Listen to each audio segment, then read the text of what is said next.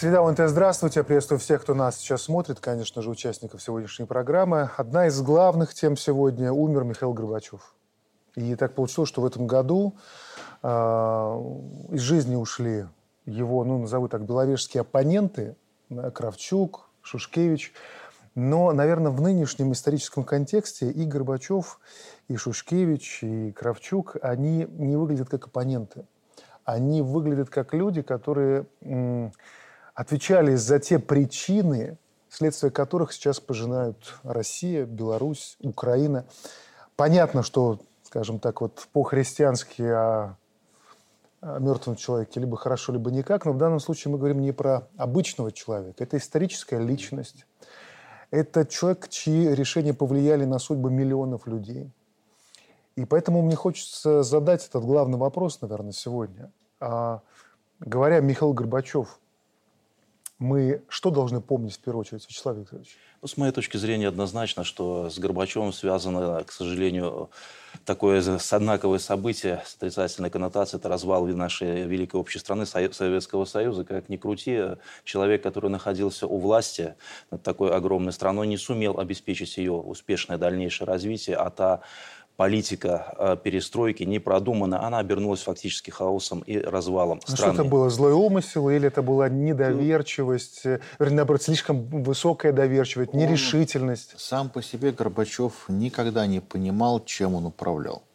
То есть по степени сложности он не понимал, насколько сложна была система Советский Союз, не хотел этого понимать, скажем так и был при этом абсолютно убежден, что вот э, западные ценности, как они продаются, как они лежат на витрине, они таковы есть на самом деле. Да, что мы прекрасно знаем, что это совсем не Верил так. на слово, пожалуй, один из э, Верил многих политиков, который мог верить на слово, когда Мне вот первое, что вспоминается с Горбачевым, это как раз фотография, э, где Фидель Кастро на него смотрит. Фидель Кастро уже знает, что Горбачев санкционировал практически устранение Фиделя Кастро вот, смотрит на него, в общем-то, ну, абсолютно выразительный взгляд. Фотография очень известна. Ну, а Горбачев, собственно говоря, в своем амплуа уверенный говорит про демократические ценности. То есть вот это вот, вот у меня первая ассоциация, которая с этим всплывает. Ну, мне кажется, что вот э, можно даже отметить такой момент, э, о нем, наверное, не говорят, но следует сказать, что э, это было решение Политбюро о выдвижении Горбачева на должность генерального секретаря. Из чего исходили? Мне кажется, что исходили из того, что он а, самый молодой в составе Политбюро.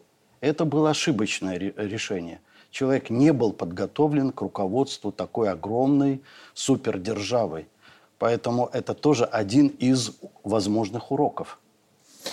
Да, Все, что мы видим сейчас не только на постсоветском пространстве, трагедию на Украине, там, в Европе, а во всем мире, это все последствия действий фактически Горбачева. И для меня Горбачев пример того, насколько важен фактор личности в истории. То есть, насколько он важен. Несмотря на огромное количество причин, которые мы все знаем о развале СССР, внутренних, внешних, войны, гибридной, которые СССР вели много лет, все-таки фактор первого генерального секретаря, он сыграл свою роль. Я убежден, что если бы на его месте был бы кто-то другой, история бы пошла в другом направлении. Не обязательно в хорошем. Был не обязательно ли бы... другой, Алексей Сергеевич, в то время? Ведь, по сути, Горбачев – это еще и такой коллективный образ тех, кто оказался в тот момент у власти в Советском Союзе. Разве не так?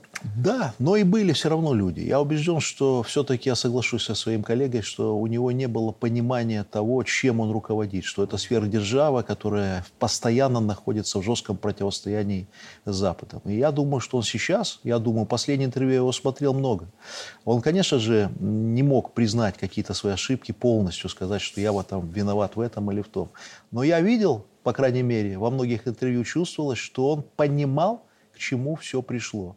И он увидел и сейчас, наверное, хорошее кое-что, что Россия встала на ноги.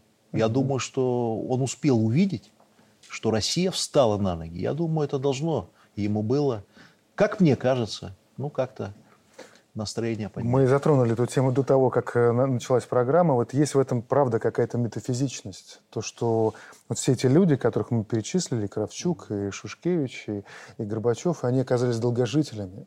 И они знают награда либо кара, то, что они увидели следствие тех решений, которые принимались тогда, много лет назад. Ну вот, э, если что добавить к этому? Ну, я хотел бы сказать, что, конечно, э, с кончиной э, Горбачева уходит эпоха Советского Союза. И э, вот мы фактически это уже отмечаем, что еще последствия вот этой эпохи мы будем очень долго ощущать. Но, по крайней мере, в течение 21 века это однозначно. Ну, конечно, нельзя здесь преувеличивать. Уходили эпохи и Римской империи, и э, других империй. Но, тем не менее, мы живем сегодня, мы строим свое э, суверенное независимое государство сегодня, и мы э, помним о том, с какими сложностями мы столкнулись когда мы начали создавать независимое белорусское государство на обломках Советского Союза, когда практически ничего не было. У нас был только наш э, народ, который был наш лидер, и благодаря вот политической воле нашего лидера.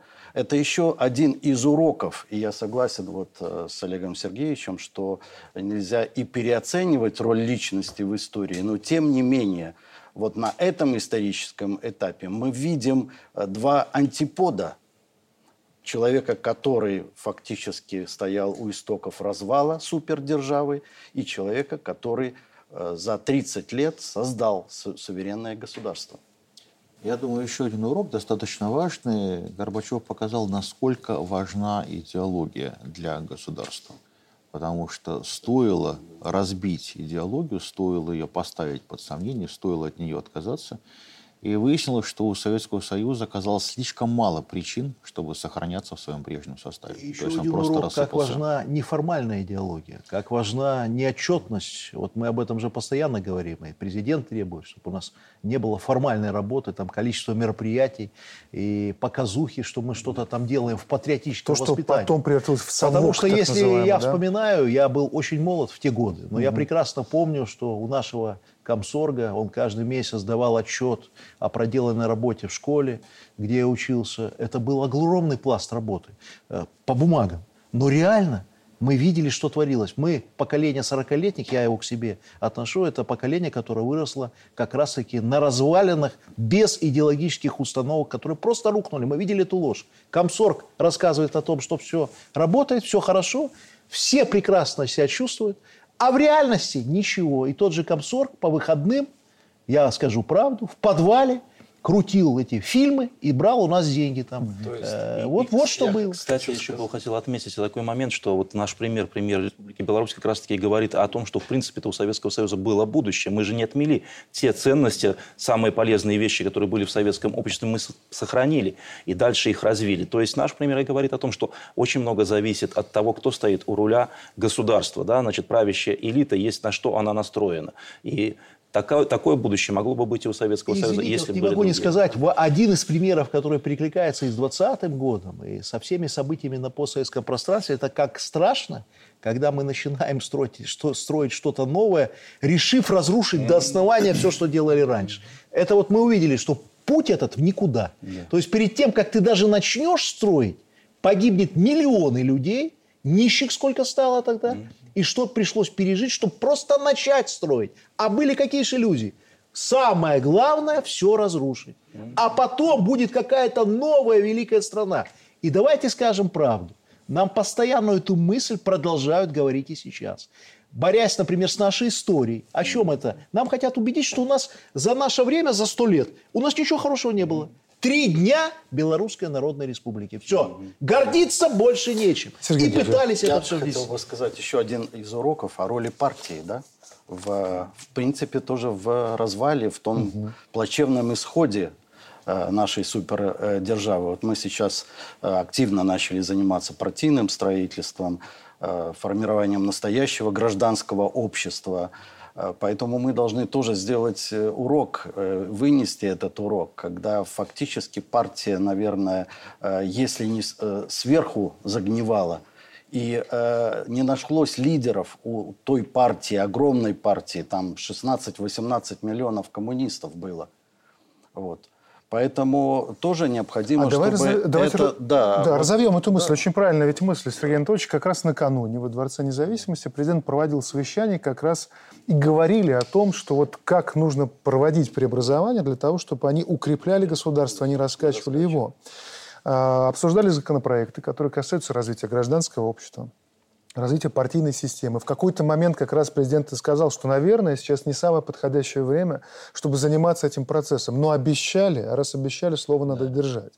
И вот одна из ключевых мыслей, которая прозвучала, мне кажется, она как раз совпадает с тем, о чем вы говорили, Сергей Анатольевич. Партия – это власть, и она влечет к себе как идеалистов, так и политических авантюристов.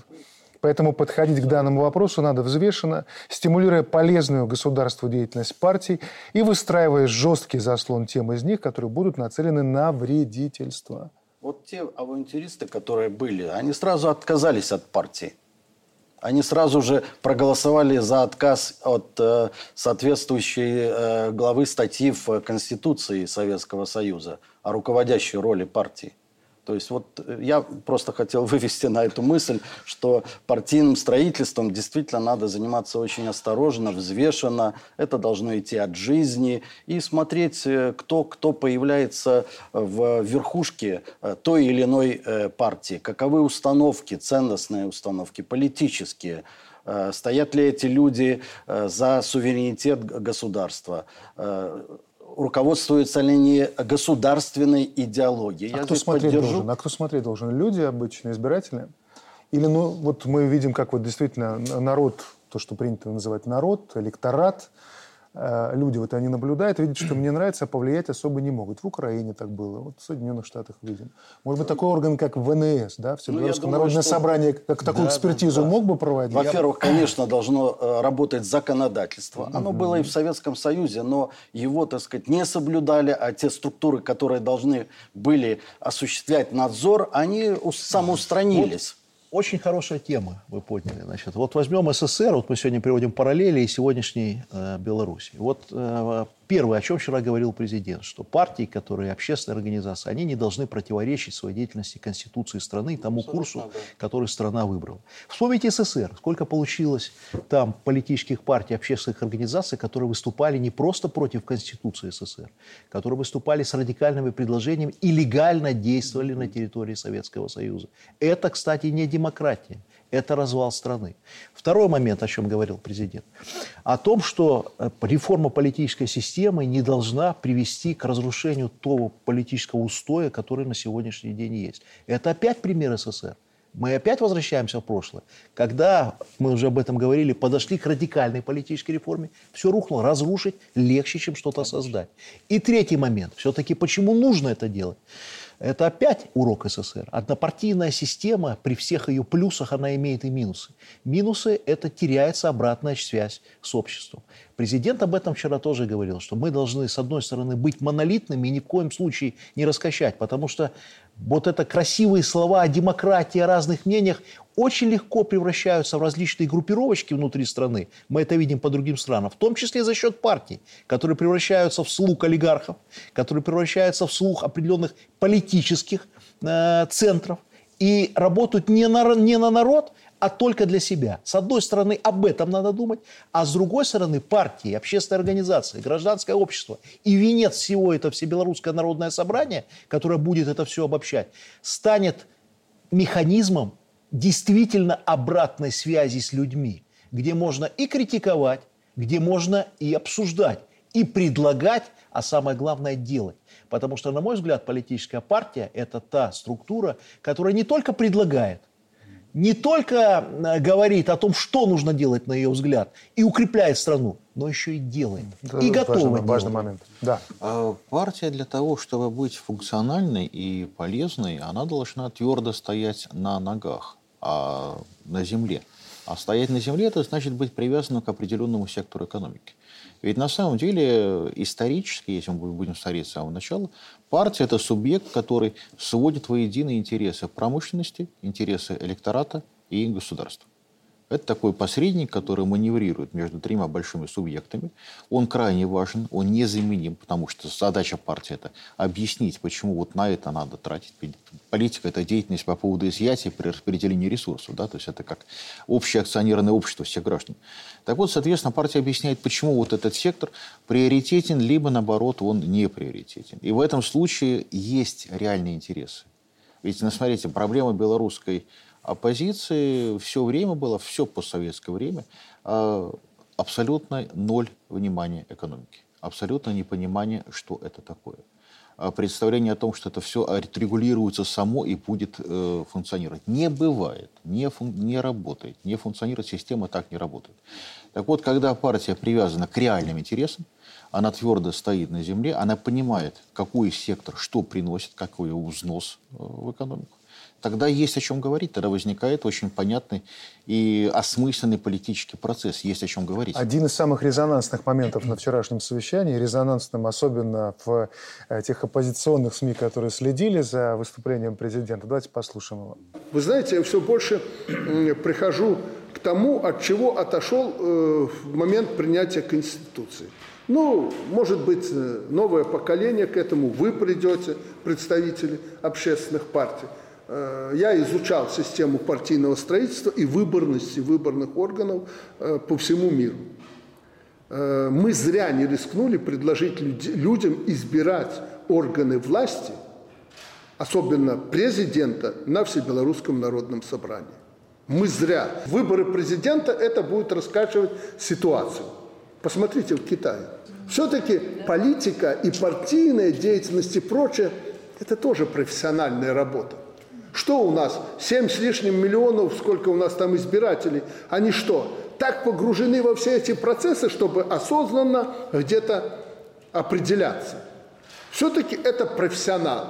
И вот весь срез общества профессиональный, политический, был бы э, на Всебелорусском народном собрании. Избрали президента. Что, сегодня избираемый Си Цзиньпин на Всекитайском народном собрании, в СНП, он что, э, не имеет полномочий? Да больше, чем я и Путин вместе взятых.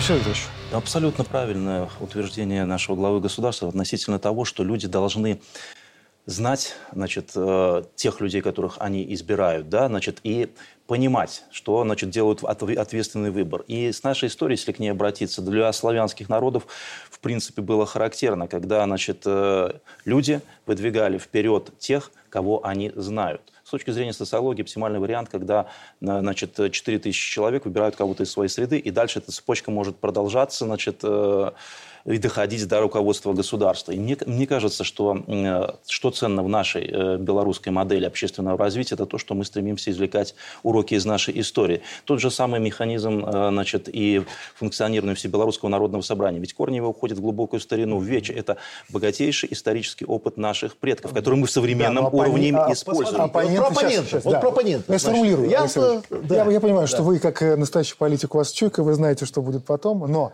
надо сформулировать для себя мысль, чтобы мы вот как бы четко шли по этой линии. А, а оппоненты говорят о том, что да, про Всебелорусское народное собрание вот все поняли, что это действительно то, что от народа.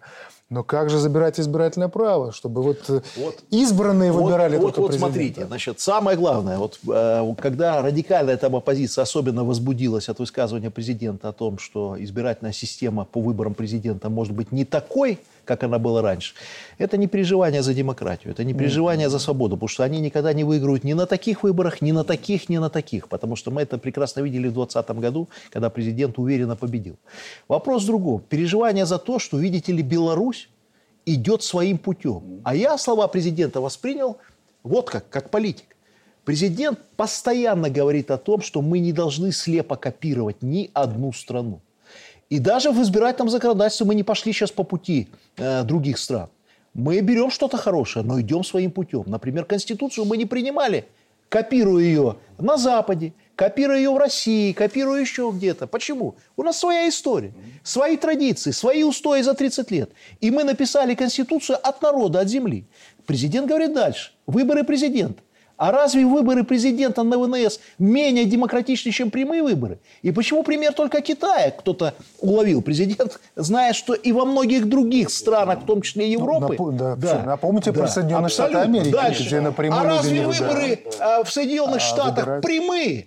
А разве в Европейском Союзе, вот, который нам приводят в пример, возможно такой маразм, как у нас, что человек проснулся просто без образования, без карьеры какой-то и говорит, Я хочу стать президентом. Олег Сергеевич, очень важно. Да нету этого Очень нигде. важно. И- Шольц, канцлер Германии, вот буквально на днях заявляет, Евросоюзу нужно готовиться к тому, что в нем будет 30 или даже 36 стран-участниц. В таком случае было бы удобнее принимать ключевые решения не единогласно. Да, да. Как сейчас, а большинством голосов, чтобы отдельные страны Да не могли что- налагать свое вето, Да. блокировать принять решение. Почему Шольц так говорит? Пожалуйста. Да потому что уже Отвечает прекратили, времени. прекратили скрывать, что никакой демократии нет. В Европе никаких прямых выборов тоже нету. Элиты выбирают. Откуда взялся Макрон? Откуда взялся Качинский? Покажите мне хоть одну там домохозяйку или этого самого бомжа с улицы, как у нас. Это у нас избирательное законодательство, которое надо менять президент- президентских выборов.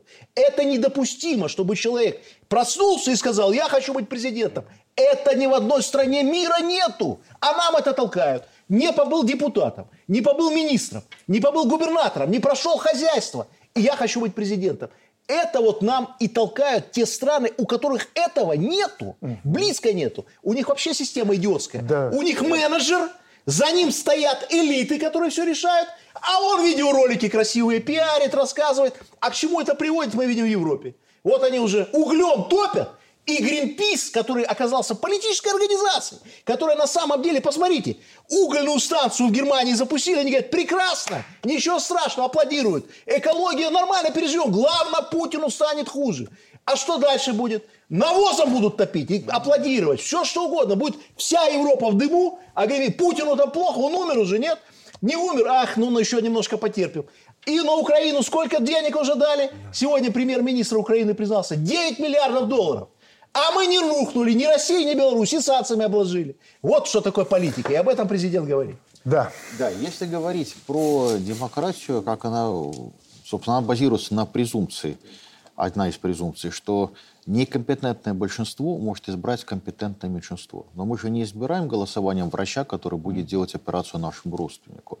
Я бы напомнил здесь историю христианской церкви, которая вначале стояла на выборе папы, прямом демократическом, пока при выборе папы Дамаса это не закончилось резней, когда было вы- вырезано пол Рима. И тогда принцип прямых выборов там был заменен принципом кооптации.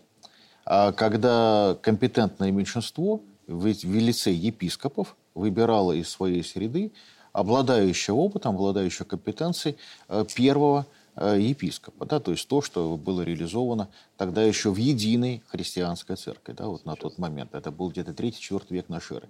То есть в этом плане в кооптации как раз ничего плохого нет, это хорошая вещь. Это она минимизирует издержки, с одной стороны, прямых выборов. И при, при прямых выборах есть э, такая, ведь выборы прямые невозможны без ресурсов достаточно больших.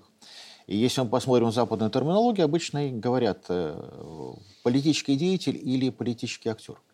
А чем отличается политический актер?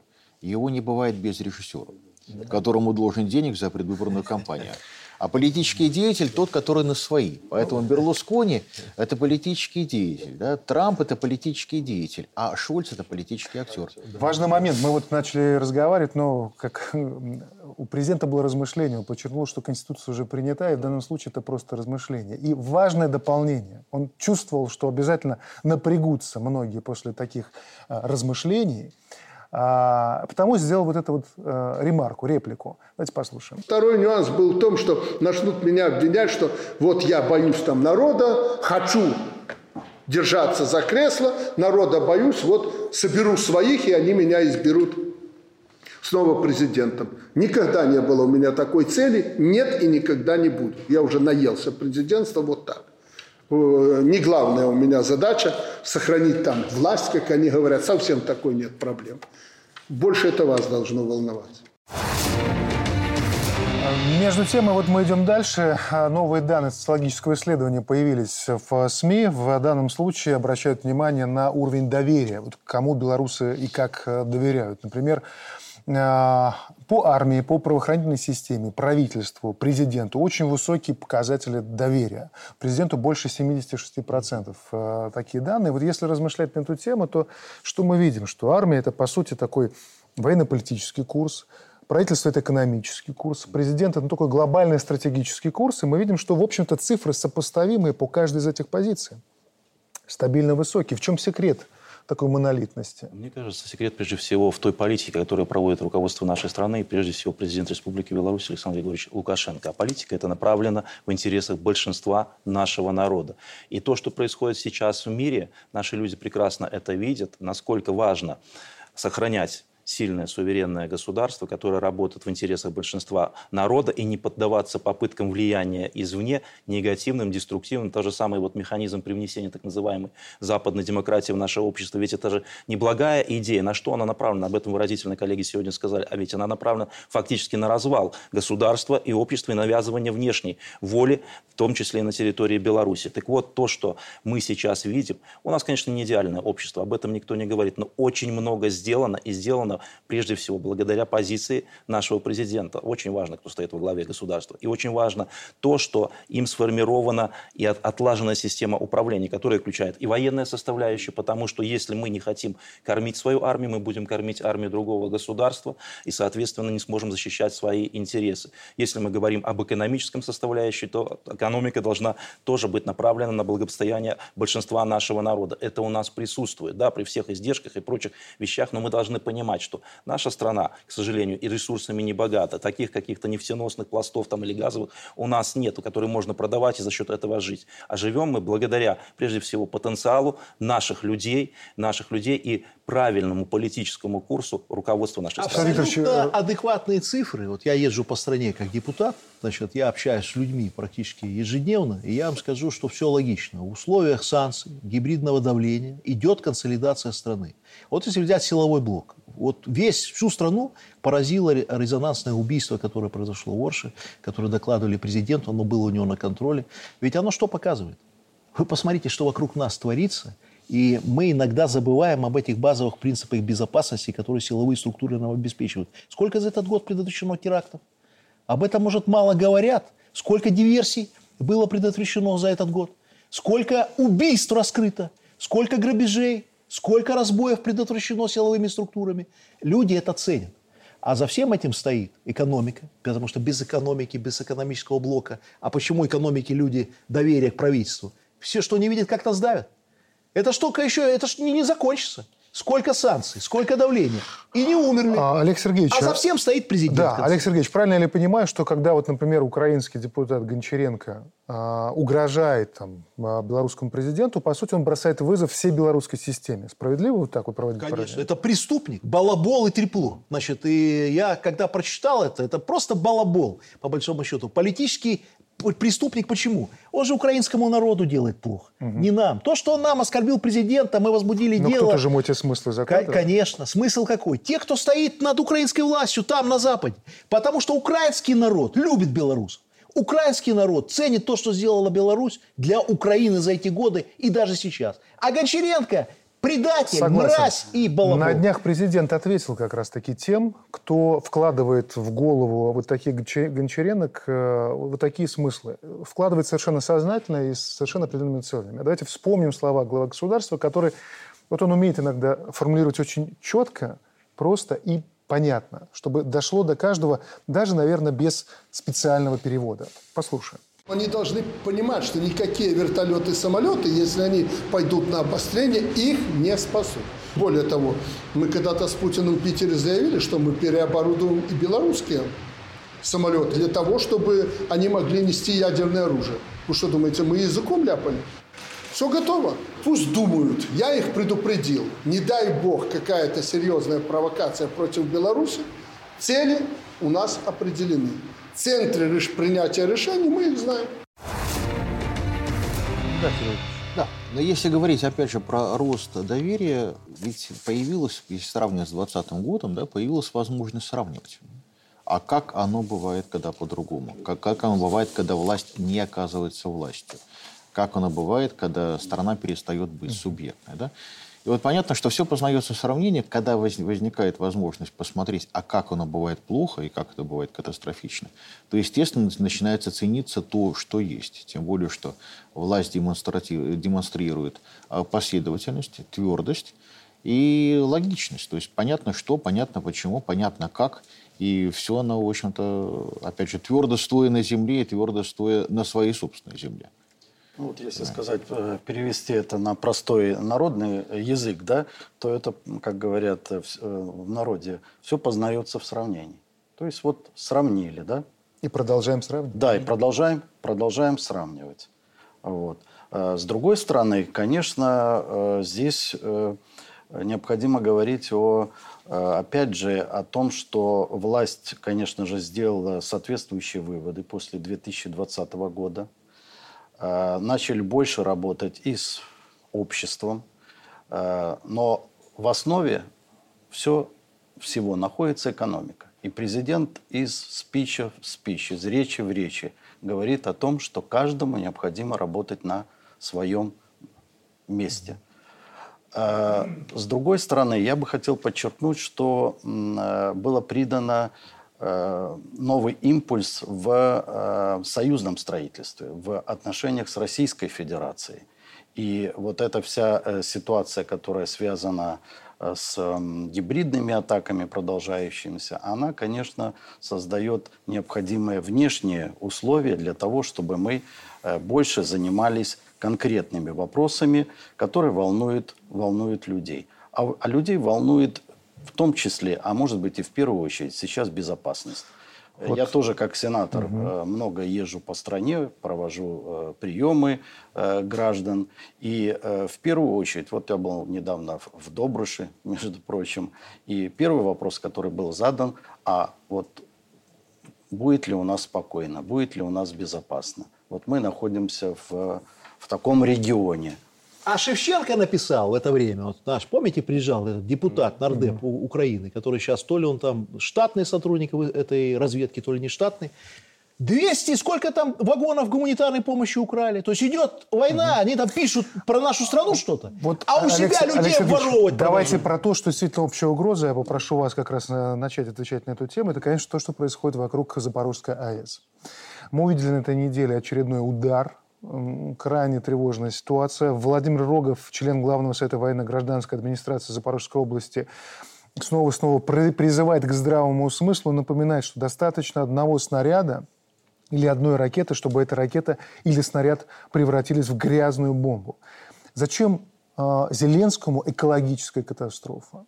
Зеленскому экологическая катастрофа не нужна, она нужна Соединенным Штатам Америки. Зеленский ничего не решает. А вот американцам плевать будет Европе, всей Европе. Ведь если будет крах этой атомной электростанции, пострадает ну, судя не по только всему, Украина. Не плевать. Пле... Судя не, не плевать. Они не, как не, раз таки да, и хочется, потому что полностью находится, полностью, полностью находится в этом положении. Второе, они что хотят сделать? Обвинить Россию во всем. Что Россия сделала ядерную катастрофу в Европе. А они ее устроят, эту провокацию. И, и то, что сейчас вот едет миссия МАГАТЭ, она там должна уже угу. доехать или угу. находится. Я сегодня прочитал обнадеживающую одну новость, потому что я не верю сейчас в международные организации. Мы прекрасно видим, как они двояко работают. Они, э, мы видим на примере нашего самолета историю с нашим посаженным самолетом угу. в Минске когда так давили на международные структуры, что те не знали в начале Вы года, сомневаетесь, что МАГАТЭ что сказать? что-то скажет или что-то решит? Я или будет, как сом... СКА, все понимает, сказать да, ничего не я могут? боюсь так. Но я сегодня услышал хорошую новость с утра, что МАГАТЭ настаивает на постоянной миссии на станции.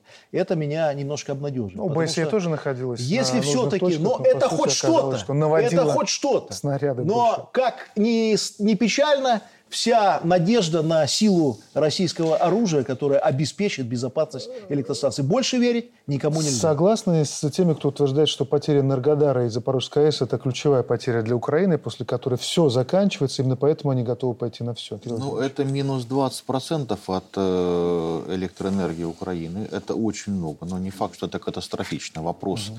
вопрос какой мыслит у, у себе Украина сегодняшнее киевское руководство, потому что масштабы гораздо более скромные чем те, из которых мы исходим. И речь пойдет совершенно не о той стране, которую мы, скажем, до этого привыкли видеть.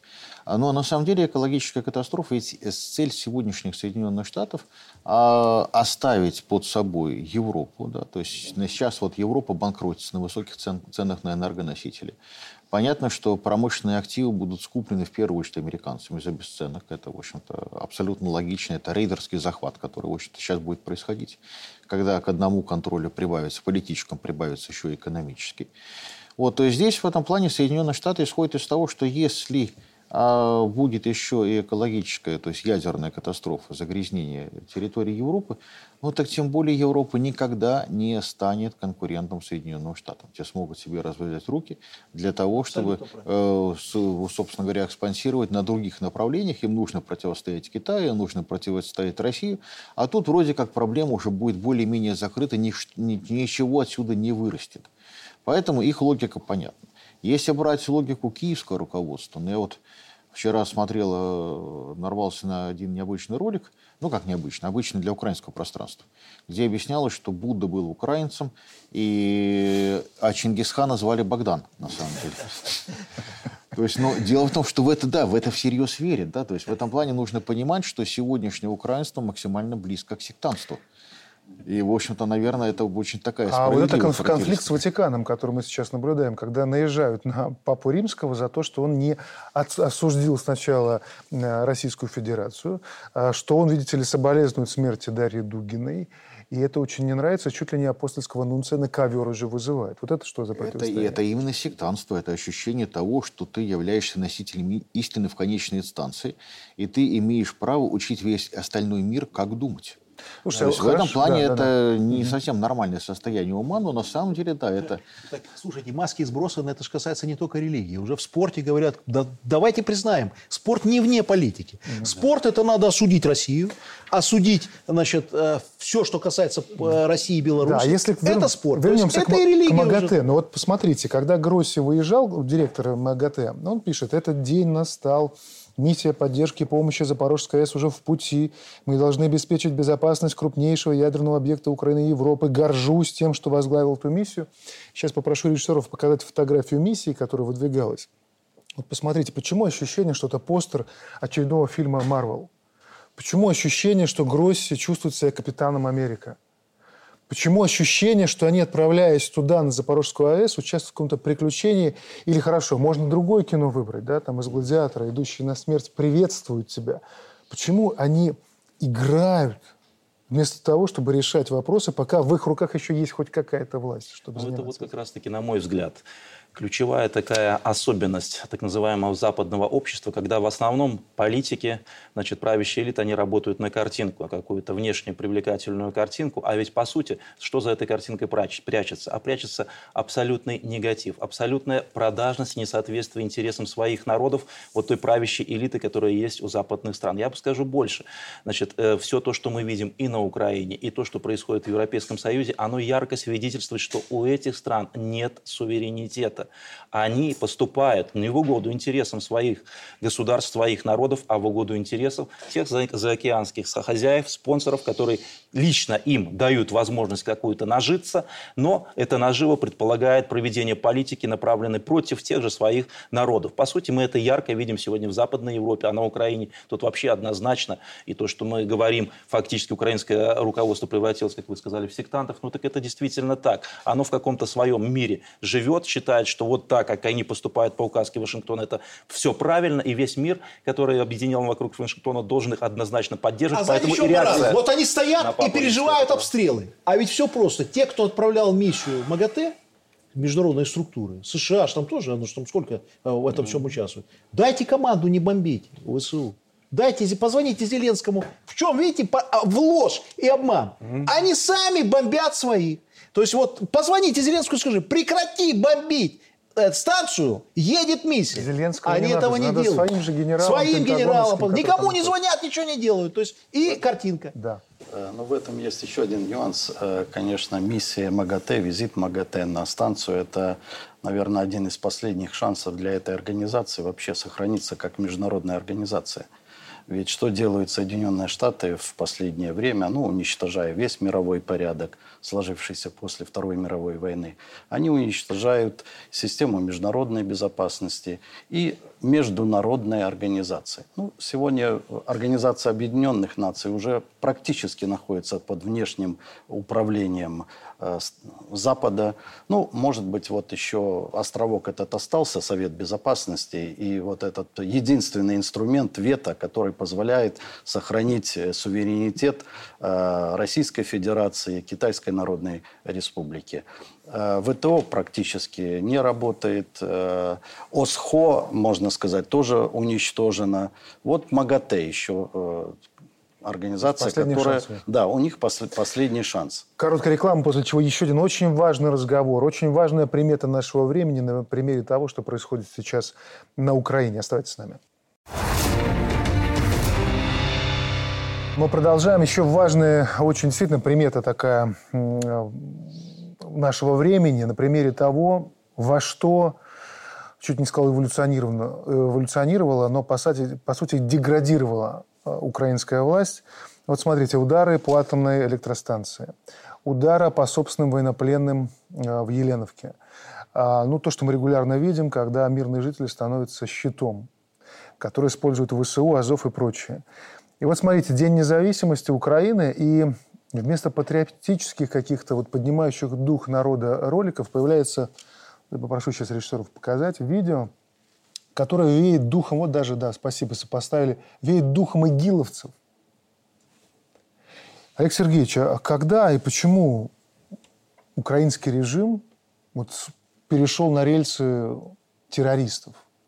С того момента, пере... когда украинская власть стала заигрывать с национализмом. Ведь начиналось все без, безобидно и То безопасно. есть не в марте 22 -го Гораздо года? раньше. Гораздо раньше. Все это начиналось с 91 -го года. Вначале Украинской власти казалось, что национализм – это хорошее оружие для того, чтобы укрепить свою власть.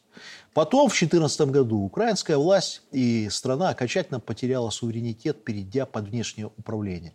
А джин под названием радикальный национализм, терроризм, который превратился в фашизм и экстремизм, он уже не управляем украинской властью. Он уже независим от украинской власти. Вот что такое национальный вопрос.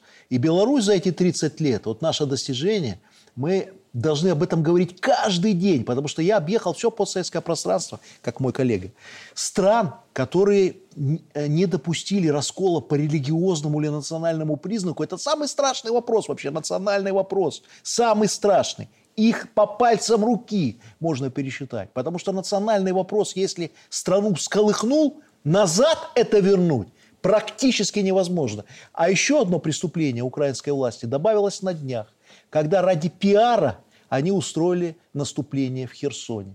Когда неважно сколько, мы уже знаем Наз, цифры. Они назвали это наступлением, но по сути... Они уже сказали, это разведка боем. Но при этом количество украинцев, которые погибли, посмотрите, им плевать просто. Сотни Главное, сотни. Да. вот это же наступление, к чему они подытожили? Крымской встречи.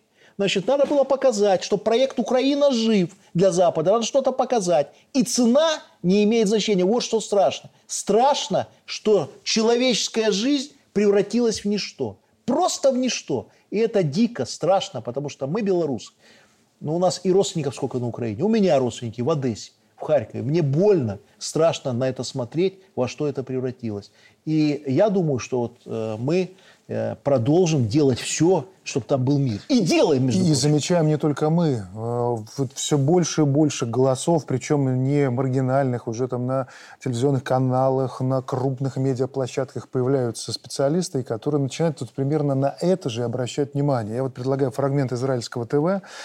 А, комментирует известный израильский юрист Михаил Финкель в одном из телеграм-каналов. Я думаю, что многие уже успели это посмотреть, но думаю, что повторить точно имеет смысл. Пожалуйста. 36 раз при Зеленском только Украина голосовала против Израиля в ООН. Ее герои – это Петлюра, убивший 200 тысяч евреев. Я тоже голосовала. Это Шухевич, это э, эсэсовец, это Бендера, это Стыцко, который говорил, что весь всех евреев нужно уничтожить, Ярослав Стыцко. Это Хмельницкий, убивший 300 тысяч евреев. Каждый год в Киеве шел парад СС дивизии Галичина, и наш МИД протестовал против этого. Это мрази. Это неонацистский режим. Я вас попрошу высказываться немного более Я корректно. говорю так, Михаил, у Михаил меня вызвал убита не... половина семьи бендеровцами и петлюровцами в петлюровском погроме. Это герои Украины. Им ставят памятники, улицы да, называют их. Это не российская пропаганда, а это слова израильского МИДа древнейшая мудрость. На кого равняешься, в того и обращаешься. Вот яркий пример. Чьи герои? Что за люди герои? Во что превратилась вот эта власть на Украине, которая на них равнялась? Я бы еще как историк добавил один существенный момент, что корни всего вот этого, до чего докатилась современная Украина, да, они лежат э, вот этой бандеровщины, но бандеровщина, она еще где выспевала? Если как историк могу сказать, что еще в Австро-Венгерской империи вот эта карта украинского национализма, она разыгрывалась, э, искусственно поддерживалась с целью э, противопоставления Российской империи. Это один момент. Дальше, если мы с вами возьмем советский период, то мы должны сказать о том, что те бандеровцы, которые уцелели,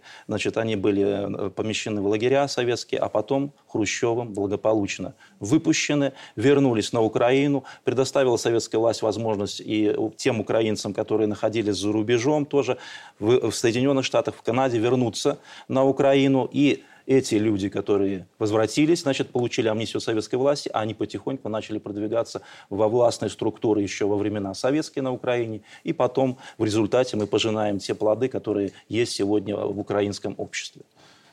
А, тут достаточно, да, очень долгая история. Если мы вспомним историю, ну, не скажу Украины, но, опять же, земли, на которой сегодня находится Украина, да, mm-hmm.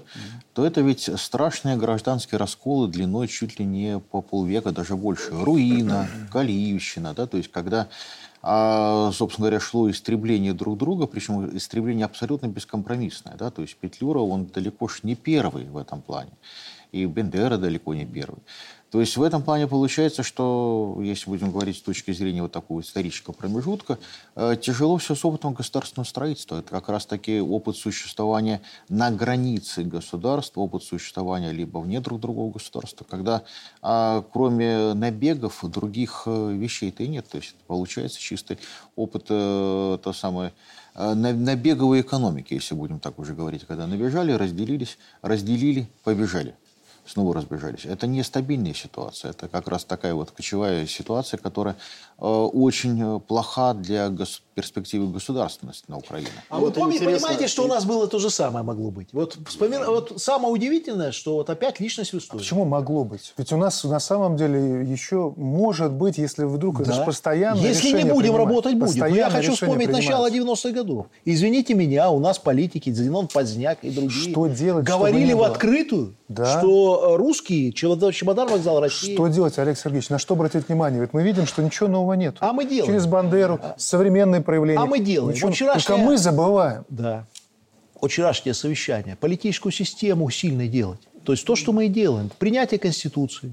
Сейчас вот осенью начинает работать парламент. У нас огромное количество законопроектов, которые направлены в продолжение Конституции. Гражданское общество, все белорусское собрание, политические партии. Я вот говорю, это очень огромный пласт работы всей страны. Направлен он на одно укреплять политическую систему страны, развивать политическую систему страны. Я уже не говорю про идеологическую работу, историческую работу. Это мы все обсуждаем каждый день. Вот это, если будем делать, вы правы. Не будем этого делать, будет то же самое. Будем делать, не будем лениться, не будем спать. Ничего вот не будет. человек вас сейчас слушает и смотрит, он думает, что могу сделать я? Что должен сделать я для того, чтобы не было так, как на Украине? Работать в первую очередь на своем рабочем месте. Это первое. Второе – говорить правду, слушать правду. И самое главное – воспитывать детей. Мы должны просто... Вот я всегда слушаю президента, мне он нравится... Вот всех он пытается всегда, чтобы человек жил обычной человеческой жизнью, с одной стороны. Жил, радовался, воспитывал детей. На своем рабочем месте работал. Любил, в конце концов. Люби свою страну, люби своих детей, люби свою семью, работай. И никогда в жизни не бери деньги за границей гранты эти. Вот если брать политику, взял грант, вот про это вчера говорили, вон с политики, в тюрьму. То есть не должно быть у нас внешнего фактора вообще к 2024 году. У нас в 2024 году выборы, давайте говорить правду. 2024 год – единый день голосования по новой Конституции. Всех депутатов избираем, всех уровней. Что надо делать? Первое, мое мнение, никакого внешнего фактора. Наблюдатели, которые ввели санкции, ни ноги здесь быть не должно. Бумажки о признании и непризнании выборов пусть у себя в кабинете оставят сразу. И второй момент, который должен быть, это работа на местах каждого чиновника. Вот для меня все, работать, вот то, что говорит президент, работать, быть сильными, и мы устоим. Не будет ничего. Спасибо. Еще, еще я добавил бы, все правильно абсолютно Олег Сергеевич говорит, и политическая система огромное значение имеет и важна, но любая политическая система состоит из людей. Поэтому прежде всего, конечно же, мы должны э, воспитывать э, патриотов в семьях наших, да, наши дети должны гордиться историей своей страны, те, то, что достигли наши предки, то, что сейчас сделано в нашей современной Беларуси. И этот процесс, он должен быть непрерывный. Из семьи, в детский сад, школы, вузы и так далее. И еще важнейший аспект – это сохранять историческую память. Мы должны сохранять нашу, нашу историю, гордиться ею. И это вот как раз-таки год исторической памяти, который сейчас у нас в стране проходит. Это акцентирует наше внимание на этом, но это не значит, что год закончится, и этот процесс должен остановиться. Нет, он должен быть продолжаться и дальше, и мы должны эту свою объективную историческую память транслировать нашим подрастающим поколениям. И тогда, при условии, что система у нас политическая будет создана, и она уже фактически создана, устойчивая, да, мы будем ее совершенствовать, тогда мы будем гарантированы от тех потрясений, которые мы видим, к сожалению, во многих странах мира, от того управляемого хаоса, который там присутствует.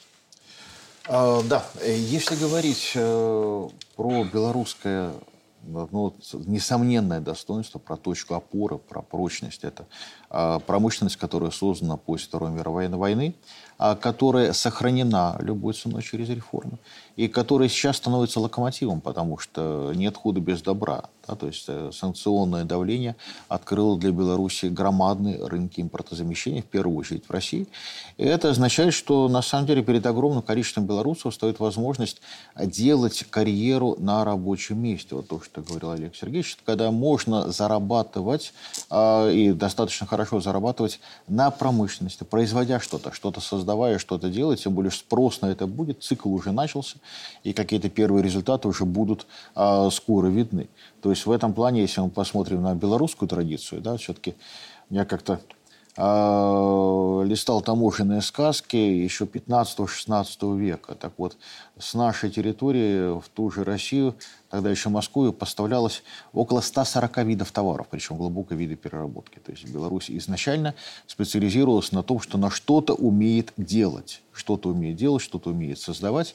И вот этот вот талант и эта способность, собственно говоря, нужно развивать, укреплять и на нем и строить вот что-то дальнейшее. Но ну и опять же, конвертировать это в понимание. То есть мы очень редко говорим о том, что чем э, Беларусь отличается. Да? То есть вот, в принципе, основа белорусских ценностей – это сегодня белорусская русская промышленность, так и, как ни крути.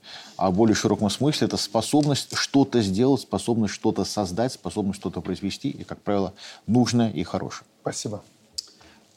Я думаю, что самое главное – это каждому из нас, каждому гражданину Республики Беларусь услышать ту обеспокоенность, которую высказывает практически на каждом совещании э, президент нашей страны о необходимости не расслабляться – работать, каждому э, выполнять ту функцию, э, которую он призван выполнять. Студентам посещать занятия, хорошо учиться, школьников это э, касается, педагогам, вот завтра 1 сентября, значит, повышать качество э, подготовки молодежи, патриотического воспитания. Ну а тем, кто создает материальные ценности,